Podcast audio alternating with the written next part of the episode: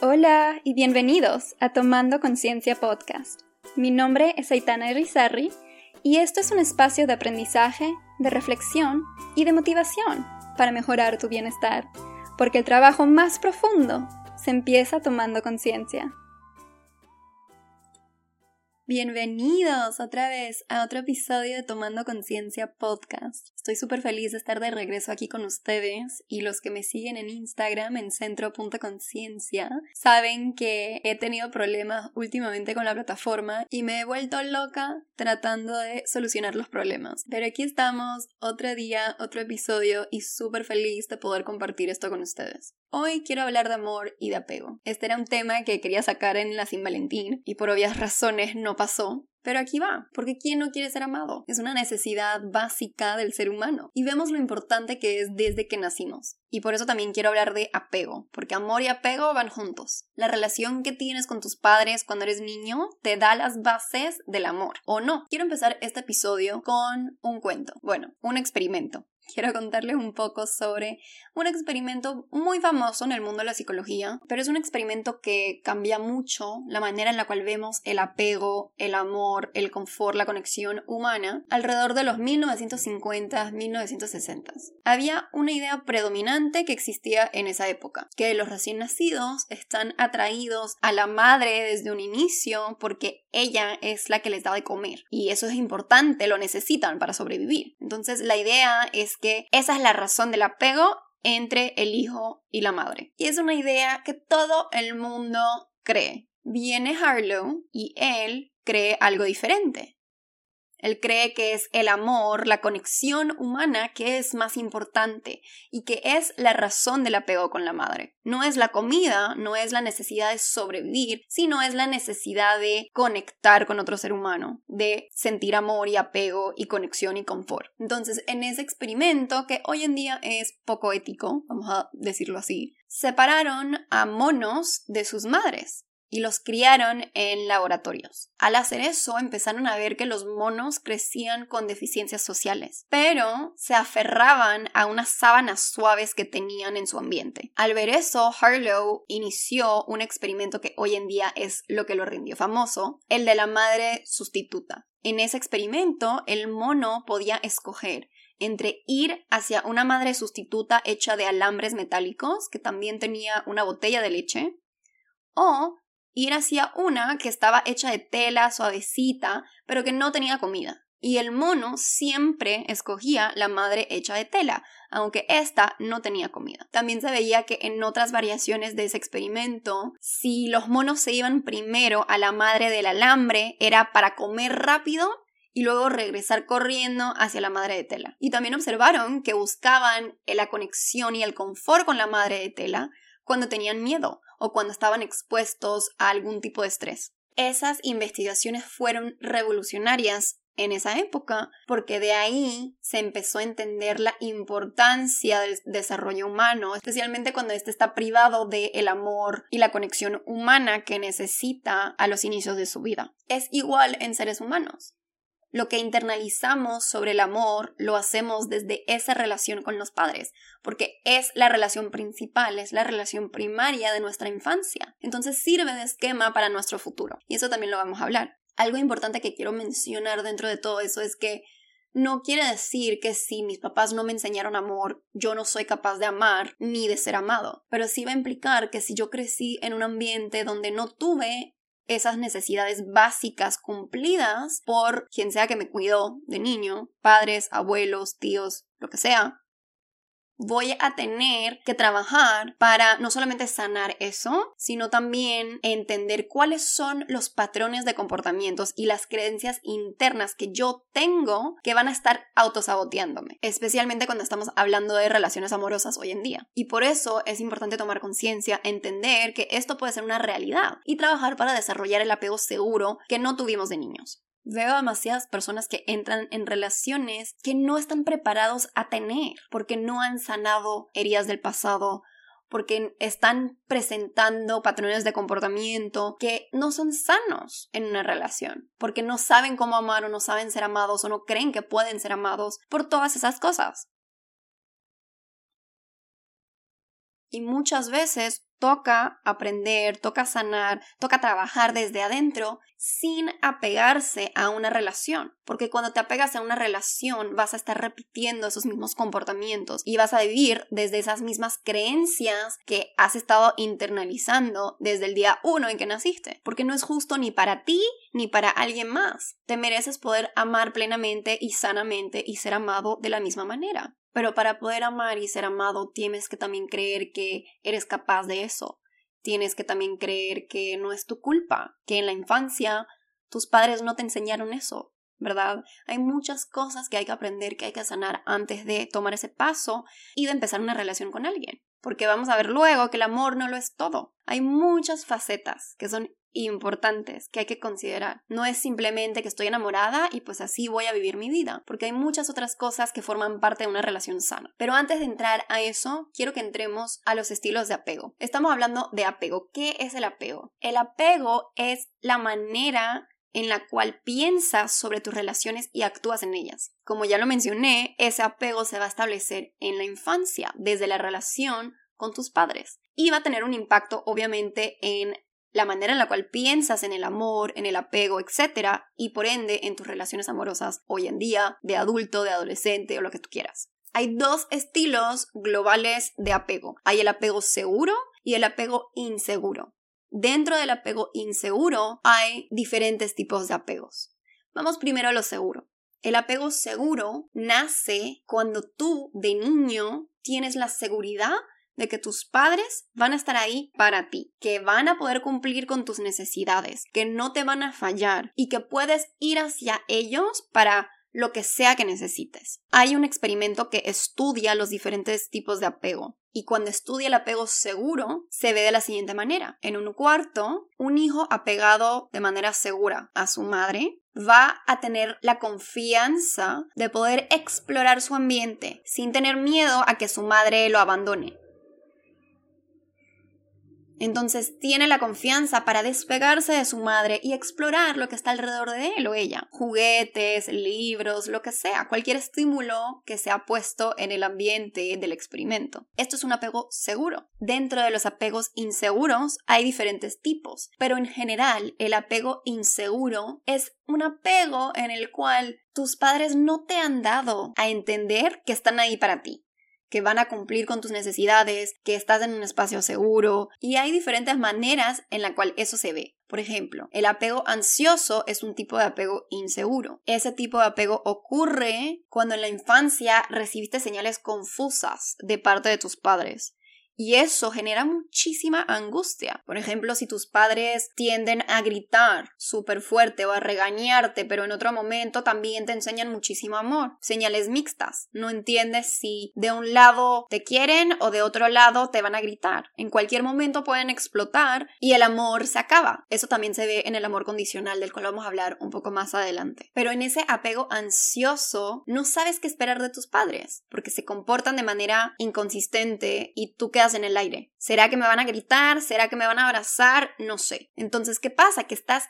24/7 en un estado de alerta y cuando estás alrededor de tus padres no te sientes seguro. En ese mismo experimento donde se busca observar los estilos de apego, el apego ansioso se ve de la siguiente manera. Un hijo que está al lado de su madre se ve demasiado apegado a la mamá, de manera que si la madre se va del cuarto, por ejemplo, el hijo empieza a gritar, empieza a llorar. ¿Por qué? Porque piensa que la madre lo va a abandonar. ¿Por qué? Porque no tiene la seguridad de saber que ahí va a estar para mí y que no se va a ir para siempre. Y cuando la madre regresa a la habitación y coge el niño en sus brazos y lo abraza, el niño va a rechazar ese amor y empieza a saber que el niño mismo ha internalizado esos mensajes que le enseñan los padres. Tú me estás dando señales mixtas, yo voy a pensar que así es el amor y te voy a devolver esas mismas señales mixtas, porque yo soy un niño y yo no sé, yo estoy aprendiendo a través de mi padre o mi madre. También está el apego evitativo y el apego evitativo es cuando los padres simplemente no cumplen con ninguna necesidad. No es que a veces te enseñan amor como en el apego ansioso, es que simplemente no cumplen con amor, ni afecto, ni muchas otras cosas. Entonces lo que estás aprendiendo es que no puedes depender de ellos, no puedes confiar en ellos. Y eso va a generar mucha inseguridad. La última forma de apego inseguro es el apego desorganizado y ese tipo de apego, ese tipo de apego se ve muchísimo con padres negligentes o abusivos si lo vemos en términos de los comportamientos de los niños, en ese mismo experimento, vemos que cuando el niño tiene un apego desorganizado y que la madre se va del cuarto, el niño no reacciona. Y cuando la madre regresa al cuarto, el niño tampoco reacciona. Básicamente hay una indiferencia, una desensitización a lo que hacen los padres porque ese niño ha aprendido que nunca le van a dar nada o que cuando lo dan es malo, es abusivo, es violento, lo que sea. Entonces, ¿por qué es importante esto? Porque dependiendo del estilo de apego que has desarrollado, que te han enseñado de niño, vas a comportarte de maneras diferentes hoy en día, en tus relaciones amorosas, pero también en tus relaciones sociales con otras personas. La manera en la cual te relacionas de niño, en cualquier ámbito, va a informar la manera en la cual te relacionas hoy en día. Y de ahí quiero transicionar a hablar del amor y especialmente también de los lenguajes de amor. ¿Cuáles son los lenguajes de amor? Contacto físico, tiempo de calidad, regalos, actos de servicio y palabras. La manera en la cual nos gusta enseñar o recibir amor no es universal, en base a las experiencias que hemos tenido, lo que hemos vivido, lo que hemos aprendido y lo que hemos también descubierto que nos gusta o no nos gusta. Todos vamos a tener maneras diferentes, gustos diferentes, necesidades diferentes. Aquí hay dos cosas que son súper importantes entender. Uno, tienes que saber cuál es tu lenguaje de amor, cómo te gusta recibir amor cómo te gusta dar amor. Tienes que empezar a conocerte, a descubrir cuáles son tus necesidades. Es muy posible que si de niño no te han dado lo que has necesitado, no te han dado amor, no te han dado cariño, no te han dado afección ni nada, que hoy en día no sepas cuáles son tus necesidades. Es normal, pero toca hacer ese trabajo para entender, ok, ¿qué es lo que me gusta? ¿Qué es lo que necesito? ¿Qué es lo que no me gusta? Ese trabajo súper importante. Y dentro de eso también es entender, ok, ¿cómo me han dado amor mis padres? ¿Me dieron amor de manera incondicional o de manera condicional? Porque esto juega un rol en cómo piensas que deberías dar amor y recibir amor. Por ejemplo, puede ser que de niño tus padres estaban muy ausentes. Pero entonces para compensar esa ausencia física y emocional, te daban muchísimos regalos materiales y te daban todo lo que pedías. Entonces, ¿qué pasa? Aprendiste que dar y recibir regalos es amor.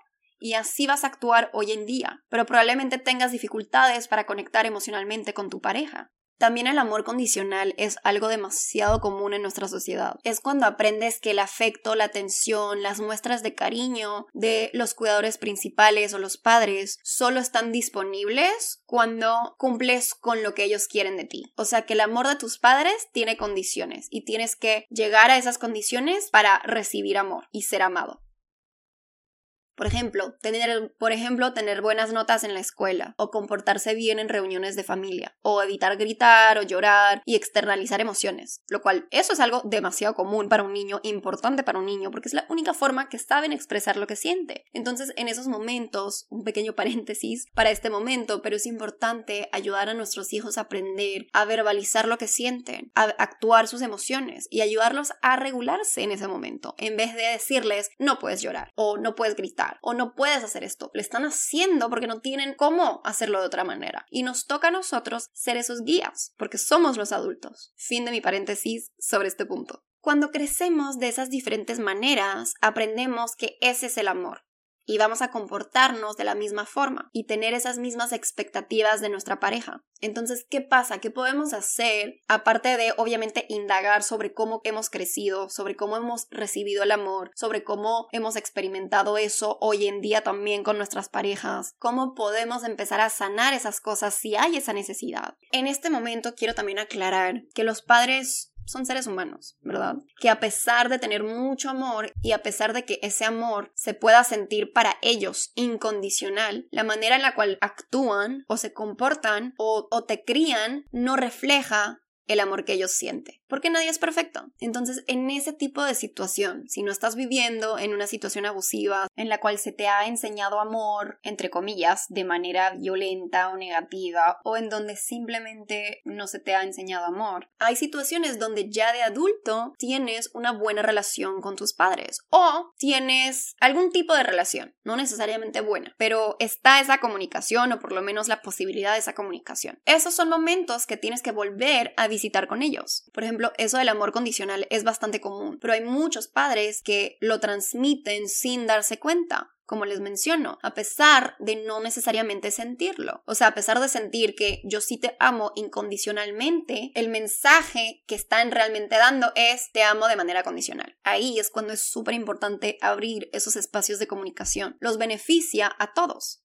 Hace unos meses yo me senté a hablar, a tocar este tema con mi papá y volvimos un poco a recordar la infancia que yo tuve. Soy sumamente perfeccionista, si han estado escuchando este podcast lo saben, si me siguen en redes sociales lo saben. Y ese perfeccionismo me ha generado muchísima ansiedad a lo largo de la vida. Y mi papá es igual. Él ha crecido con mensajes similares y de manera a veces inconsciente me lo ha transmitido a mí. Entonces, cuando me senté a hablar con él, le recordé de una frase que siempre nos decía. Nos decía, no me importa lo que hagas, puedes hacer lo que tú quieras, solo quiero que seas la mejor en ese ámbito. ¿Y qué presión me ha causado esa frase? Es algo que repetía todo el tiempo, es un mensaje que siempre nos hacía escuchar. Y hasta hoy en día a veces lo digo o lo oigo y digo, tengo que hacerlo, tengo que hacer así. Pero no, obviamente no es así. Y me tomó un tiempo trabajar para salirme de esa mentalidad perfeccionista. Pero en ese momento, en toda mi vida, de hecho, la presión que yo sentí, que me ha causado esa, esas expectativas tan altas de mi padre, fue algo que me impactó muchísimo. Y en su momento, al hablar de esto con él, la verdad es que creo que más que nada no lo haya pensado de esta manera, pero sí logró reconocer que, bueno, es algo que en verdad decía mucho y que cree, pero no se dio cuenta y, y me dijo, en verdad no me daba cuenta del impacto que eso tenía y tiene en ti. Y yo sentía que no era fácil para él hablar de eso, porque también le pegaba en sus inseguridades. Para alguien que siempre ha querido ser padre, preguntarse si de verdad fui un buen padre puede ser muy doloroso dudas de ti mismo, tienes esas inseguridades. Y yo sentía que esto era una conclusión a la cual él llegaba. Me estás diciendo eso y yo ahora siento que no soy buen padre. Entonces en ese momento también toca recordar que pues la vida no siempre fue así, que yo tuve una infancia increíble, que yo me reí, que yo amé, que sentí demasiado apoyo, que sentí tantas cosas de su parte que fueron súper positivas y que mucho de quien soy hoy en día es gracias a él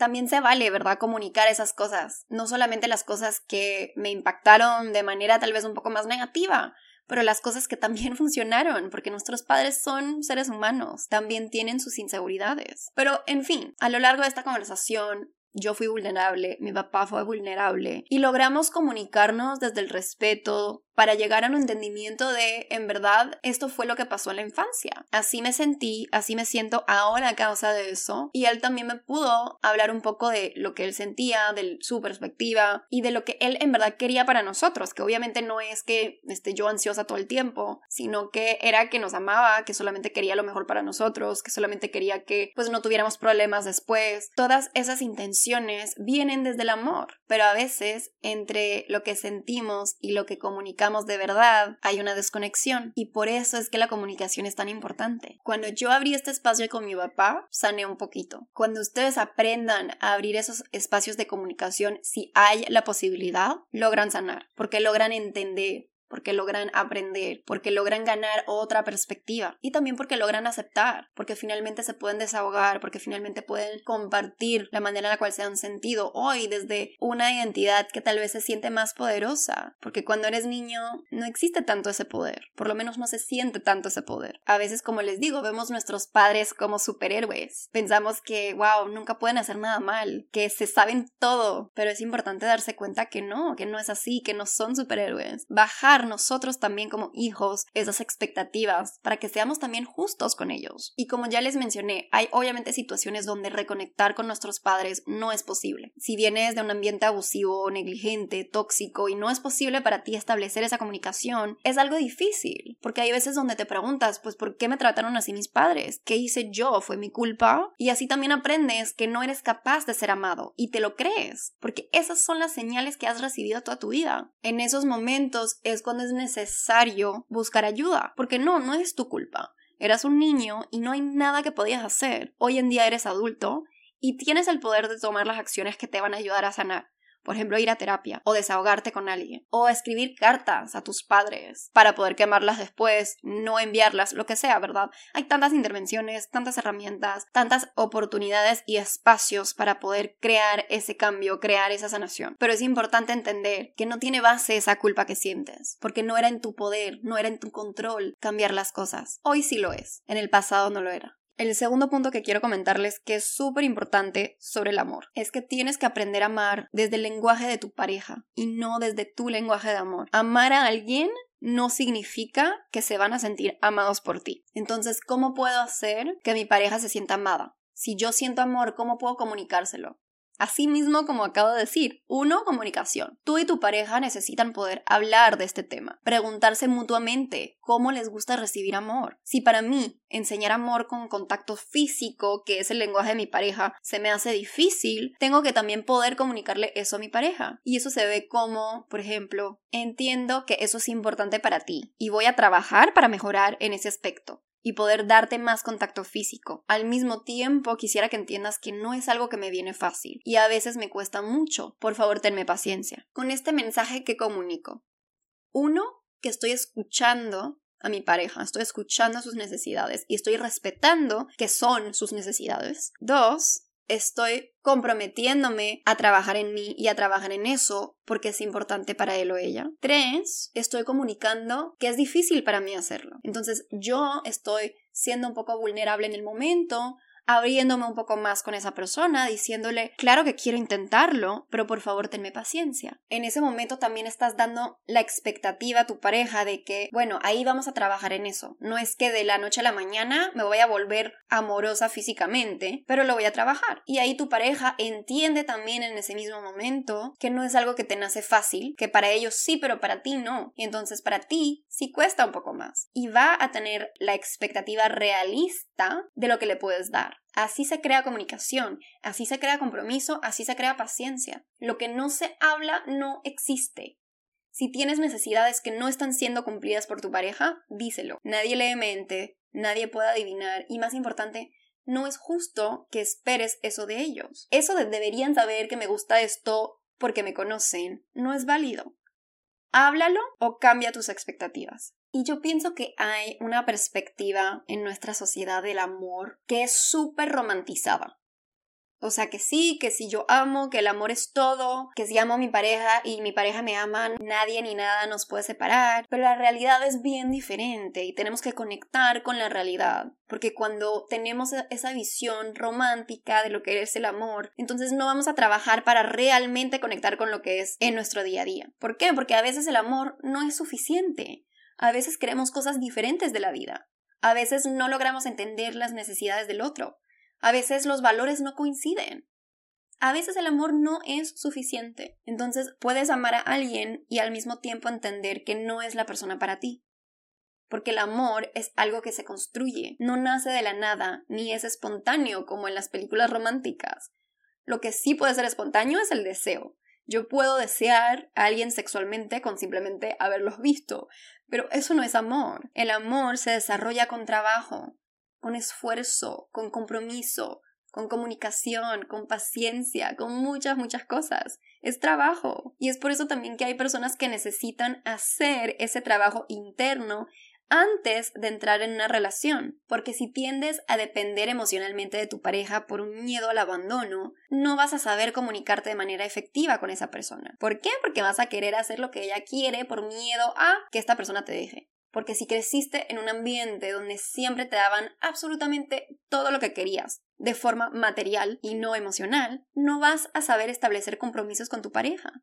¿Por qué? Porque vas a querer todo y no vas a querer dar nada, porque no sabes cómo hacerlo. Porque si aprendiste de niño que amor significa violencia y no sanas esa herida, vas a terminar en relaciones abusivas, sin entender que eso no es amar ni es ser amado. El amor es hermoso pero hay que aprender a amar y a ser amados sanamente. Si eres madre o padre, cuida la manera en la cual transmites ese amor. Asegúrate de que tus hijos sepan que los vas a amar aun cuando estás enojado con ellos, aun cuando sacan malas notas en la escuela, aun cuando hacen alguna travesura. Y cuestiónate siempre. Este es el momento para que indagues sobre tu pasado, sobre tu infancia, sobre tus padres, para que entiendas por qué actúas o crees de la manera que lo haces hoy en día, para que puedas empezar a sanar. Pregúntate hoy, ¿cómo enseño amor? ¿Cómo me gusta recibirlo? ¿Cuáles son mis necesidades en relaciones amorosas? ¿Cuáles son mis límites? Y dentro de esos límites, ¿cuáles son mis límites rígidos que no se pueden mover porque no lo voy a permitir? ¿Y cuáles son mis límites flexibles?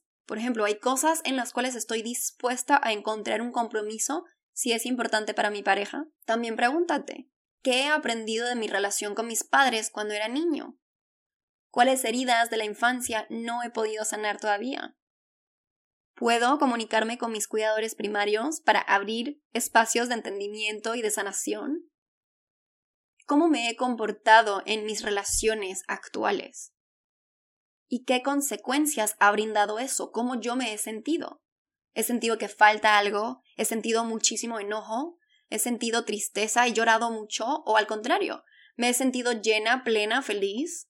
Cuestiónate, cuestiónate siempre, porque desde la reflexión, desde la introspección a estas áreas de tu vida, es que puedes entonces empezar a sanar y es que puedes entonces empezar a decir, esto es lo que necesito aprender, necesito aprender a comunicarme mejor, aprender a verbalizar mis necesidades y entender que son válidas, por ejemplo, o necesito aprender a poner límites, porque todo el mundo me está pasando encima y mi pareja también. Y yo merezco ser valorada y merezco respeto y merezco que respeten mis límites. Pero para poder hacer que respeten mis límites, necesito saber, uno, cuáles son y dos, cómo comunicar esos límites a las personas alrededor mío. Entonces todo revuelve alrededor del conocimiento, autoconocimiento. ¿Quién soy yo? Que me gusta, que no me gusta, y desde ahí entender qué es lo que necesito y qué es lo que podría mejorar en mí, en mi relación con otras personas, con mi pareja, con mis padres. Cuando somos curiosos, cuando indagamos de esta manera, es que crecemos. Ya basta de ir por la vida en autopiloto sin cuestionarnos nunca, sin pausar ni tomar el tiempo de decir, oye, me he sentido de esta manera, o oye, he actuado así porque me he sentido mal, o esto me falta, o necesito esto de ti. Aprendamos a verbalizar las cosas, aprendamos a comunicarnos